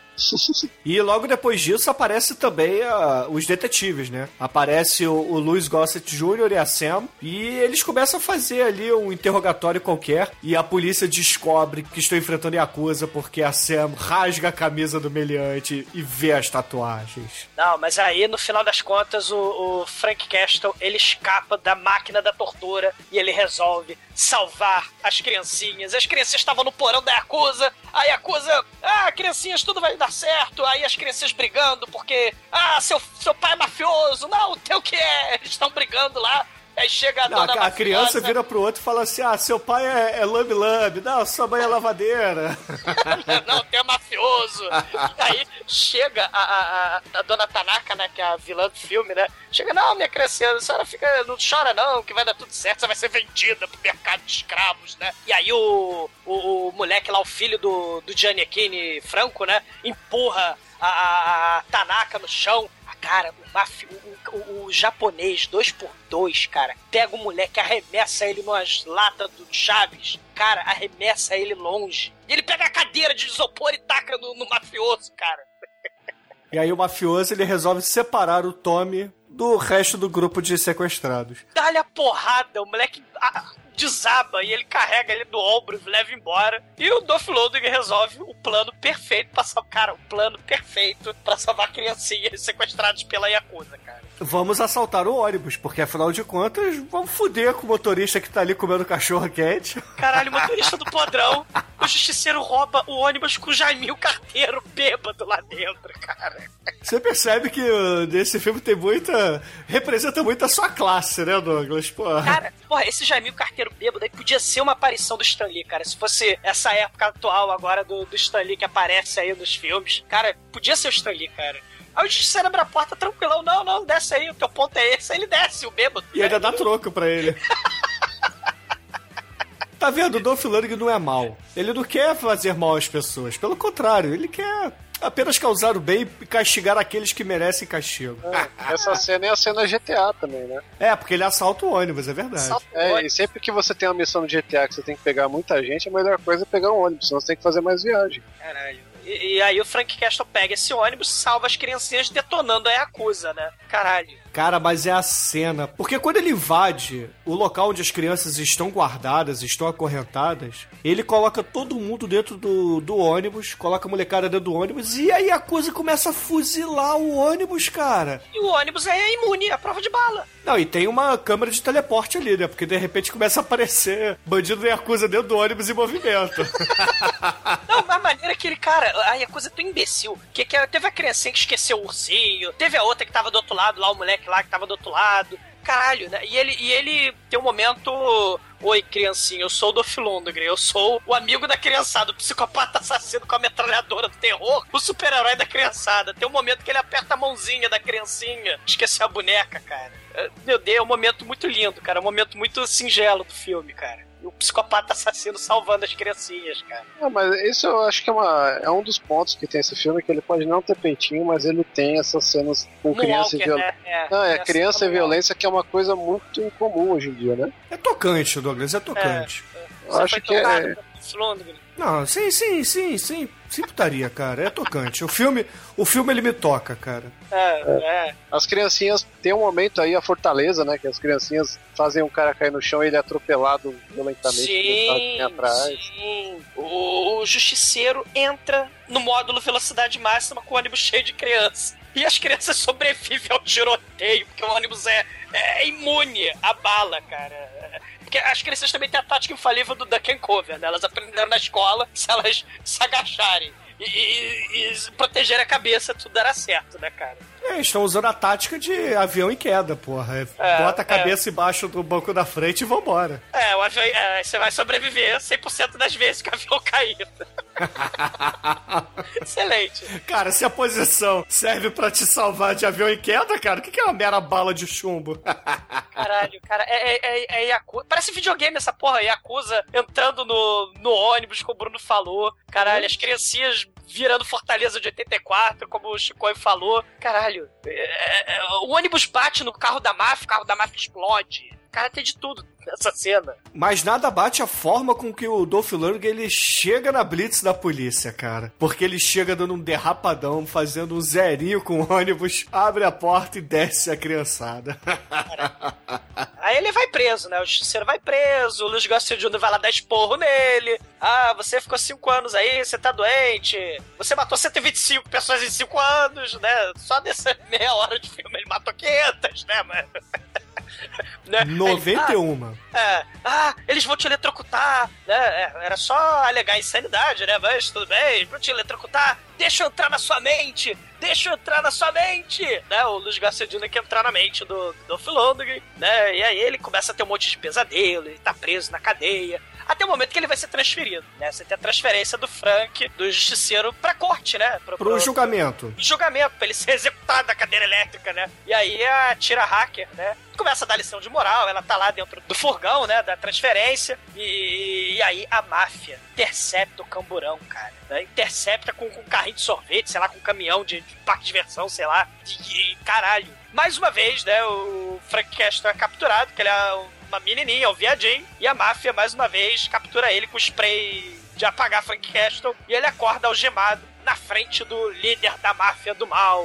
Exatamente. E aí o Franco, Gianecchini, vira pro Frank Castle e fala assim: Frank, você precisa salvar meu filho. Porque se eu fosse capaz de fazer isso sozinho, eu já teria feito. Mas, infelizmente, eu não sou um exército de um homem só. Poucos homens são assim no mundo. Schwarzenegger, Stallone e Dolph Lundgren. É, Por favor. Não, mas- Mas, mas esse mafioso, ele. Aí tem uma, a parte que eu mais acho incoerente desse filme inteiro é essa. Porque ele chama o Dolph Lundgren pra ir, beleza. Só que ele vai junto. O cara tem uma equipe de capanga que derruba o ônibus pra resgatar o justiceiro, mas não tem nenhum capanga pra ajudar ele, o justiceiro Cara, vai a, salvar o filho dele. a Yakuza matou todo mundo no restaurante, cara. Matou a dona Tanaka. Ô, Chicoio, Não, o Dolph Lundgren matou todo mundo ao longo dos anos. E a Acusa matou, porra, os reservas, cara. Você queria o quê? Os seis negros que ajudaram a, a tirar o justiceiro da polícia. Ah, Pelo eles são, menos, zero, né? eles são café com leite, são zero level, cara. Ah. Pra jogar RPG, eles são Mas nível tem que zero. ter o zero level lá pra morrer. Não, o Zero. Level vai morrer miseravelmente, cara. Ele- Eles têm a coisa muito melhor, eles têm ajuda, né? Porque a Frank Cast acaba querendo ajudar. E eles têm a ajuda do mendigo bêbado. Caralho, mendigo, o que o mendigo bêbado vai fazer ali, cara? Invadir prédio da acusa. Cara, ele ficou encarregado de apertar botões, ele foi o Ava Silicon do, do Dolph Lundgren, e tal como o Manel, ele falhou miseravelmente em desligar o BBS, cara. Caralho, cara. A invasão ao prédio da Yakuza, que aliás é um cenário só, é muito foda. Caralho, tem a chavinha do elevador, né? Por, por corte de orçamento, você não tem a mega quartel-general, né? Você tem uma entrada rechelenta de elevador, tem a sala lá em cima de papel de bambu, de papel de seda de Japão, né, cara? É, é uma cena. O, o- o prédio da Yakuza é, tão é mais chechelento do que a sala de reunião de Star Trek do, do- da máfia, cara. Ah, mas é, é preciso dizer que a cena deles entrando na, no salão de treinamento da Yakuza é muito foda. Até porque, tal como o Cassino Royale, o filme que nós já falamos aqui no podcast, na saída do elevador você vai direto pra um- uma sala de treinamento onde as pessoas praticam com armas e flechas, cara. Essa Isso é é um muito videogame, foda. cara. Isso é um Não, videogame, cara. existe É um andar do prédio que ele é todo de paredes de papel. papel. Essa porra desse filme é um videogame, cara. O videogame daquele já são. É o famoso roteiro videogame, cara. E, e- e- e aí vai a tropa. A tropa do justiceiro, que é o mafioso, o justiceiro mendigo bêbado que vai apertar o botão do explosivo. Porra, mas o Justiceiro e o Franco, eles metralham todo mundo, cara. Ca- Tem o quê? Tem uns 30 caras ali né, fazendo treinamento e eles matam a todos, todos, sem exceção. Essa cena é maneira pra caralho, cara. É muito gore. Sim. O foda é que não tem nenhum zero level pra levar a espadada, né? É, o foda é que, o foda é que eles estão de espada e o Dolph Lundgren metralha. Exatamente. Eles são 20, mas estão todos de espada, né, cara? Não Lembra o tipo como. samurai do Tom Cruise? Igualzinho, cara. É, não, não, não, não. Esse filme é melhor. Caralho, é muito patético, cara. E lembrando que. O, por que, que o Frank Castle aceitou? Porque o Luiz Gossett Jr. virou refém, né? Botaram até um silver tape branco, né? Para contrastar com a pele negra do, do Luiz Gossett Jr. Né? Ele foi preso. Ele ficou amarrado e botaram um silver tape na boca dele, Não, né? botaram uma white tape. É, botaram a white tape na boca do Luiz Gossett Jr. E aí o Frank Castle, tá, tá, eu vou. É por isso, viu, Chico? Porque o restante da máfia tinha que ficar eh, prendendo o Luiz Gossett Jr. Fora tapa de pizza. Cara, ô, ô Chico, é verdade. Por que que foi o dono da máfia? Porque, porra, os dois capangas que sobraram pediram a pizza e foram derrubados por um negão acorrentado, cara. Não, ele ainda. e é pior que ele ainda pergunta: pra esse cargo aqui vocês precisam ter algum tipo de experiência? Você teste de quem? Tem que fazer psicotécnico? Você teve que desenhar chão em cima da. Embaixo da sua casa, meu filho. Nossa, essa cena é Hermes e Renato total, né? Sei. O filme do Peppa ou do Manso seria mais bem feito. Cara, pra você ter ideia de como o filme é tosco, cara, o esgoto do justiceiro tem um duto que leva direto pra porta da frente do prédio da Yakuza, cara. Direto pra porta da frente do elevador, cara. Ué, ele tem uma escuta na máfia, o que, que você quer, porra? É, tá. Isso me lembra aquele filme, Invasão de Privacidade, que tinha um Baldwin e a Sharon Stone, e ele conseguia escutar e ver a casa de todos. Então, o Dolph Lundgren, ele instalou alto-falantes da cidade inteira. É, todos os criminosos. Eu ainda acho que quem tá no esgoto consegue ouvir tudo que se passa na cidade. É só achar o cano certo já era. Sei. O problema é que você tem que dividir com o Alligator e com as tartarugas ninja, né? O É. esgoto. Acredite que nessa tartaruga ninja que vai sair aí vai ter alguma menção a esse tipo de prática. Horror, cara, horror. Grande Michael Bay não nos decepcionará. Ah, cara, Ah, esse Michael podcast aqui vocês já estão citando nomes que não merecem ser citados, cara. Rob Liefeld, Michael Bay. Porra. Dolph Lundgren. Não, Dolph Lundgren e o Ibol são caras muito fodas, mas, porra, Michael Bay, Rob Liefeld... Ô, Chico, você tá... Se você citar mais um nome que me desagrada, eu desconecto você, cara. Você tá... Warning, pensar. cara. Eu dei warning shot agora aqui. Warning shot, eu tô tentando. Eu já, eu falei bem Affleck, né? Não, a África não ofende, não, cara. Caralho, minha filha ofende, meu Deus. Dói no coração, cara. Ah, cara, mas você, você tem muito ódio no coração, né? Por isso que eu tento.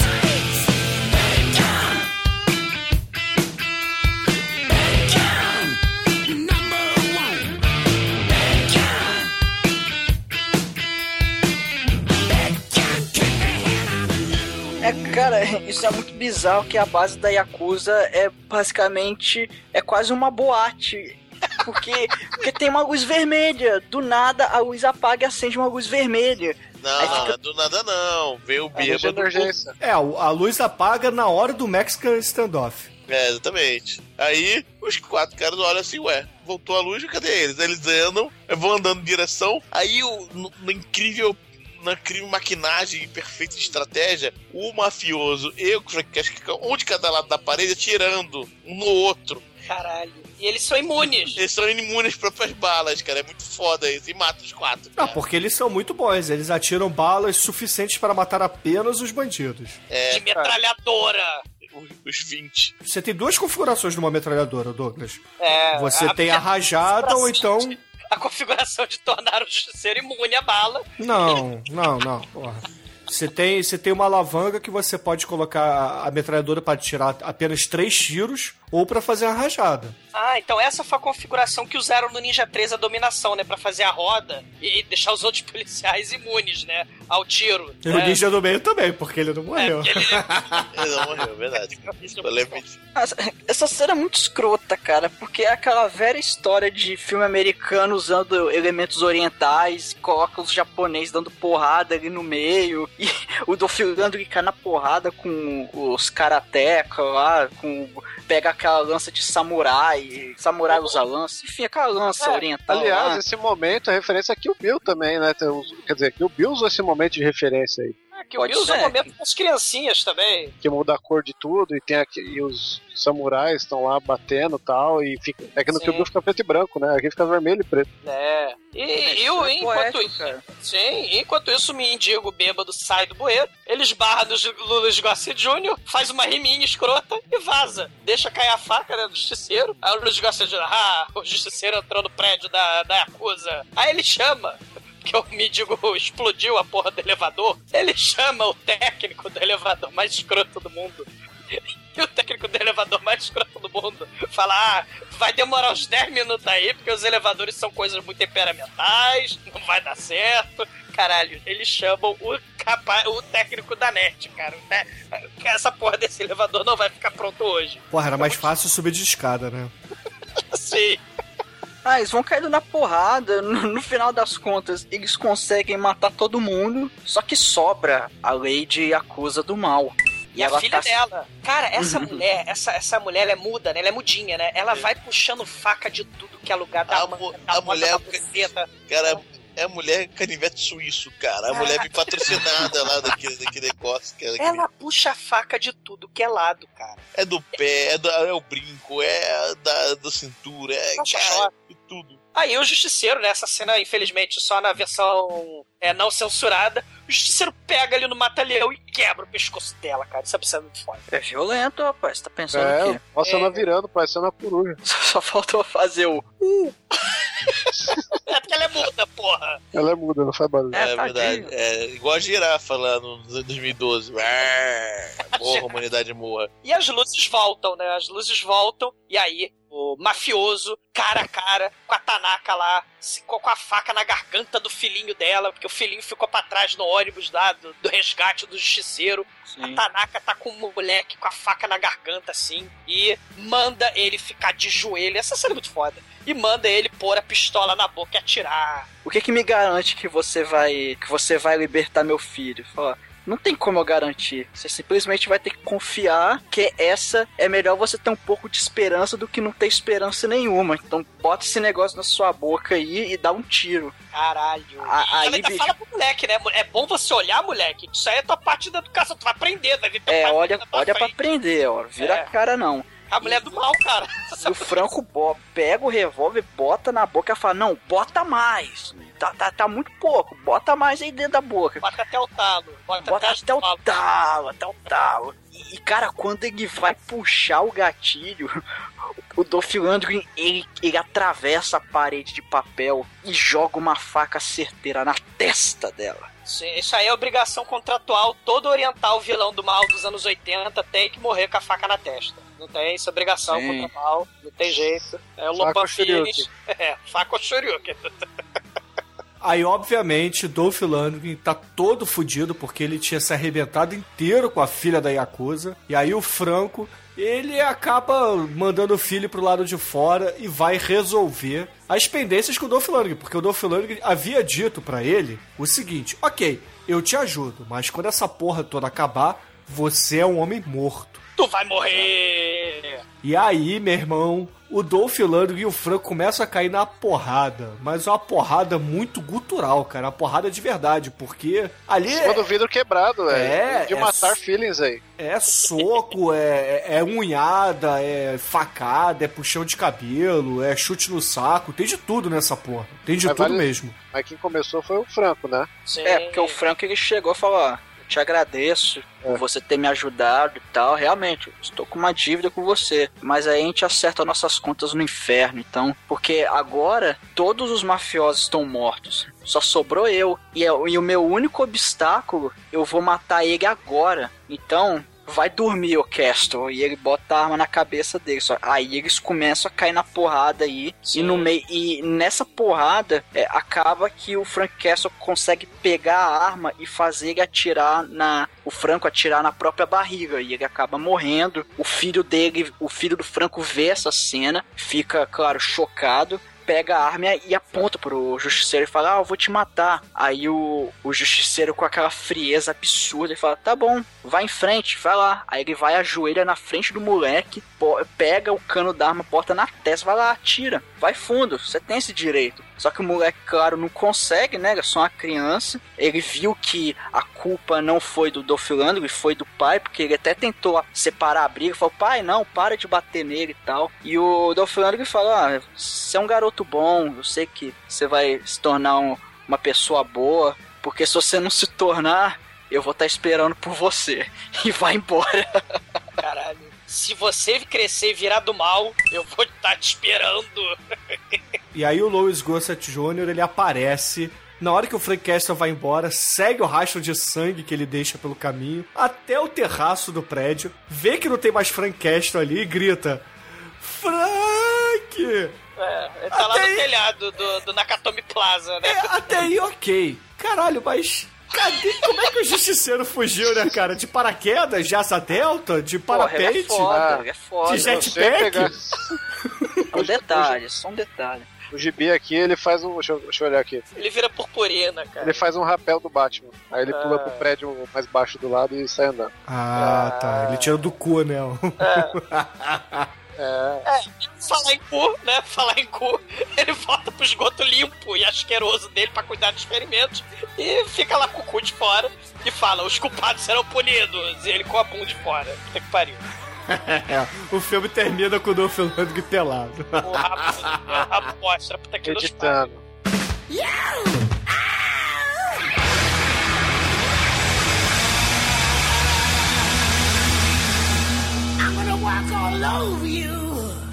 td1p.com Então, caríssimo exumador, por favor, destile seu ódio contra o Dolph Lundgren e dê sua nota de 0 a 5 para O Justiceiro de 1989. Cara, foi a tentativa número 2, né, de levar a Marvel pra tela grande. É, não esquece os filmes direto pra TV, né, o Hulk, com, com o Thor, com o Demolidor, o, o- o maravilhoso filme do Homem-Aranha. né? Howard the Duck. É, não, Howard the Duck foi o Jorge Lucas cagando em cima, né, o Howard o Pato pra criançada. Então, vamos fazer a tentativa número 2, o justiceiro psicopata da criançada. O maníaco serial killer super-herói, o amigão da vizinhança, né? Cara, é, é assim, esse filme, ele, ele é um filme de ação clássico dos anos 80. Não tem nada de super-herói, né? Ele tem muito do- de- dessa ação porradaria. É, o filme é curto, né? Como os filmes dos anos 80 costumavam ser. É tiro, porrada, é vigilante, né? É- ele tá mais pra Stallone Cobra, tá mais pro Charles Bronson Desejo de Matar do que pra outra coisa, né? Numa, numa época que filme de super-herói era coisa de criancinha, você tem, de um lado, o Batman do Tim Burton e do outro lado, né, a, a New Old Pictures e Stan Lee lançando o nosso caríssimo Justiceiro com o Michael Parré, não, com o Inferno do, do Dolph Lundgren. É um filme muito maneiro, divertido, só que infelizmente o Dolph Lundgren com, como Frank Castle, caralho, tira muito ponto desse filme, cara. O filme é legal, mas essa porra desse Dolph Lundgren não é ator. Ele é modelo cientista de foguete sueco, cara. Puta que pariu. Ele é modelo cientista de foguete sueco. Cara, botaram barba falsa nele. Ele parece o Edward, o barba falsa, cara. Ele não parece o Frank Castle. Não tem nada a ver com o Frank Castle. Mas assim, é um filme de ação infinita de cerebrada, típica dos anos 80. O, a- a- mas infelizmente tá porra do Dolph Lundgren. O filme ganha nota maior, mas o filme é um sanduíche, né? O recheio. São os tiros, explosões, ninjas no, no, do tobogã. E aí, entre o filme, o filme começa com a nádega do Dolph Lundgren e o filme termina com a nádega do Dolph Lundgren. É o sanduíche de cu do Dolph Lundgren. E o filme é um cu. Por causa disso, vai levar nota 2, cara. Não, não, Douglas, seja profissional, não deixe o seu lado emotivo. Caralho, o filme é foda. o filme é foda. Mas aí ele começa com o cu do Dolph Lundgren. Aí É. tem tiro, porrada, explosão, caralho. Tá, menos um, ninja. menos um, tá E bom. aí tem a porra do, do cu do Lundgren no final, cara. Não, não posso dar uma Menos nota um, cara. Dois, Dá três, pelo menos, cara. três, é. Não, tem duas cenas de cu Dolph Lundgren. Menos dois. Não precisava ter uma. Não. Mas o tem cu mal lavado, cu sujo. Tem. Então você não gosta de cu de homem. Não. Não me dá o seu. Riminha para o chincoio da alegria. Vai cagar no mato eu vou comer a sua tia. Porra. E agora, caríssima Junegro, por favor, qual é a sua nota de 0 a 5 para O Justiceiro de 1989, estrelado por nada mais, nada menos que Dolph Lundgren, a alegria da garotada? Cara, a alegria em pessoa do Fernando nesse filme, né? É um sorriso mais aberto no cinema. Cara, o, o- ele parece um zumbi, cara. Na verdade, eu já vi histórias em quadrinho que ele. ah, Um cara, acho que foi da Marvel até, que o protagonista do, do Marvel olha assim pro Frank Castle, encara ele pessoalmente e vê nele os olhos de um homem morto, né? Aqui é todo o rosto, né? Todo o rosto, o resto é tudo. É, parece um dois de paus, cara. Ele realmente parece que é o Michael, Michael Parré, né? Que é aquele cara que injetou botox aos 20 anos e nunca mais tirou. Aí o, o- ele investiga em Pa- Michael Parré pra saber quem é. Cara, esse filme é, uma, é cara mais o genérico dos 90 com, com estampado selo Marvel em cima, cara. Não tem muito o que falar, né, cara? É, tem, até uma base aí dos quadrinhos e tal, da historinha. É, e por isso vai levar nota 3. Excelente, excelente. E agora, caríssimo Almighty, nosso estagiário de bermudas e chinelos, por favor, diga para os ouvintes que você não ficou com medinho do Justiceiro e vai dar uma nota, no mínimo, superior a 3 para esse filmaço do louraço, Não vem, suecaço. não vem, não vem querendo impor nota, não. Não vai cagar a regra, não. Fica quieto, Douglas. Ah. Vai, Almighty, qual é a sua nota de 0 a 5 para Dolph Lundgren no Justiceiro de 89? Ah, esse é um filme de ação muito foda. Ele tem tudo que a gente gosta, tudo que merece, enfim, tudo que merece ser louvado aqui no podcast. Eu não conheço muito o personagem do quadrinhos e eu quero que se foda, o negócio é o filme mesmo, que é divertido. E tem o Dolph Lundgren, e tem Yakuza, e, e o pior é que esse filme, apesar de ser um filme lento e de ação, ele tem um fiapo de roteiro, cara, que é incrível, que merece, já merece alguns pontinhos e pensei em alguma coisa pra tirar ponto, eu não sei, cara. O filme é legal, merece ser visto, diverte pra caralho. Eu vou dar uma nota 5 pra essa porra. Macho, você tá sabendo que eu dou Lundgren, né? Sim.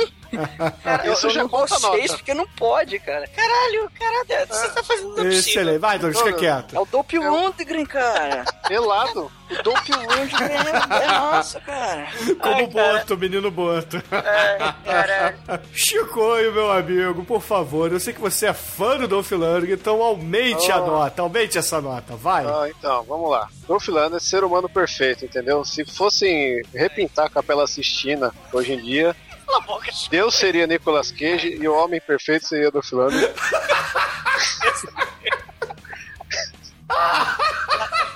Gostaria que o Marcelo Dan, algum ouvinte, fizesse essa montagem aí pra ser wallpaper. caralho. Foi, porra, Acho pode fazer um negócio desse. Não? E aqui nós temos ele no seu auge da atuação, né? Transgredindo as suas limitações, pintando o cabelo, fazendo barba falsa, falando mais do que ele fala em muito filme e, e dando tiro pra caramba. É, é um filme sensacional. É um filme que tem, é o justiceiro mais normal de todos, se você for encarar aí a, a postura dele, né? Isso é verdade. Não é meu favorito do Justiceiro, mas tem Duff Lundgren. Aí eu fico naquela. É uma incógnita essa coisa toda. Eu sou obrigado a dar 5. Ai, meu Deus do céu, não faz isso, Chico. Filme perfeito, filme, o primeiro filme de herói depois de Super-Homem que realmente importa, assim, e, e começou a década de 90. Foi esse aqui, o Batman lá ditou coisas, mas nada perto do que esse Justiceiro aqui fez. É um filme honesto, é um filme que não é só de herói, é de tiro, então ele merece, cara. Você só tá com isso aí porque você tá com um recalquinho aí, ó, beijinho no ombro cedo do Dolph Lundgren. Porra. Ele faliu com a New World Picture. Viu nada. Foi um, esse filme ele foi um investimento de longo prazo. Se não fosse por esse filme, não seria deformado. Entendeu? Caralho, eu não sei pra esse filme. Excelente, excelente. E, caríssimos ouvintes, eu gosto desse filme. Gosto bastante desse filme. É obviamente que ele tem vários defeitos, né? A começar pela barba de quadrilha de São João do Dolph Lundgren. Atores péssimos, mas em contrapartida ele tem muito gore. Ele tem cenas de ação muito legais. Ele é um filme que não é longo e por isso não é cansativo. E, poxa vida, ele é um festival de faíscas caindo do teto, cara. Tem faíscas de tudo quanto é lugar, até de restaurante. então, poxa vida, por isso, assim, eu não sou maluco como Almighty, como Shinkoi, pra dar uma nota 5 pra esse filme, mas Não, eu mas acho que ele vale uma criancinhas, nota Bruno.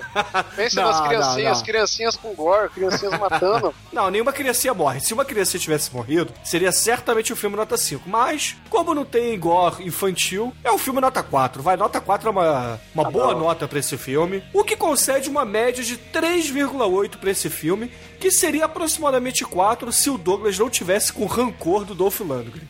Caralho, o Dolph vai tomar no cu.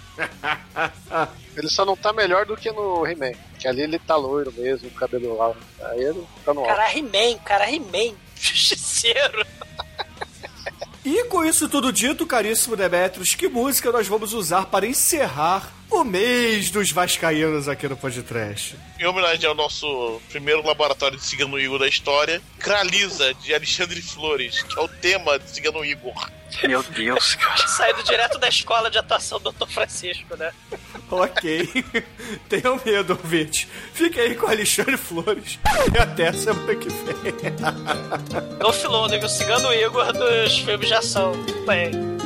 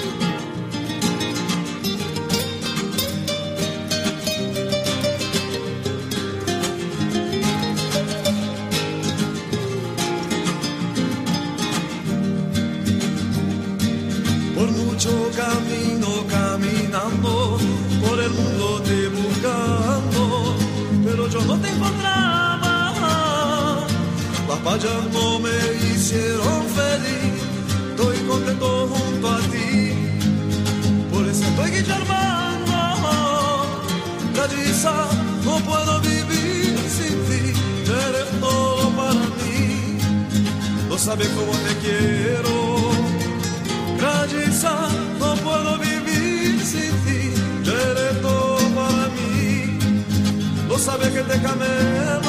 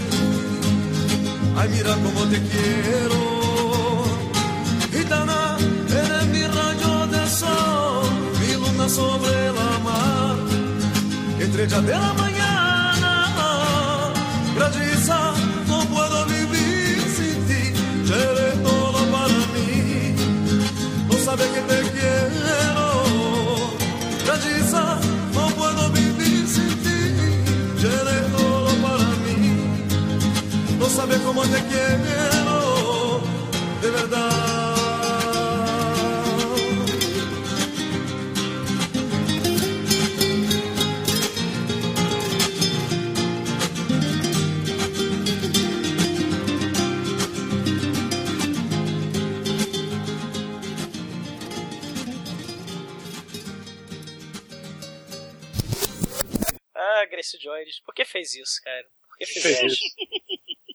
Caraca.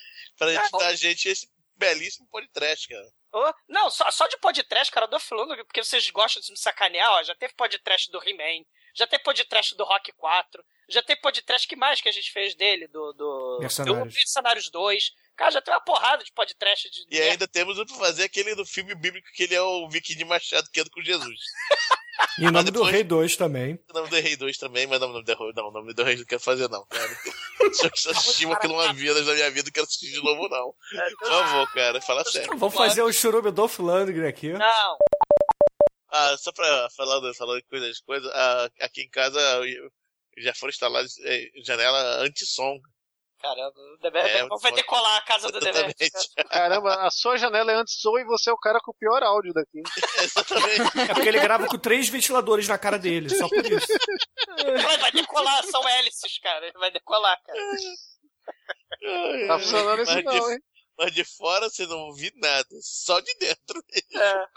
É. É.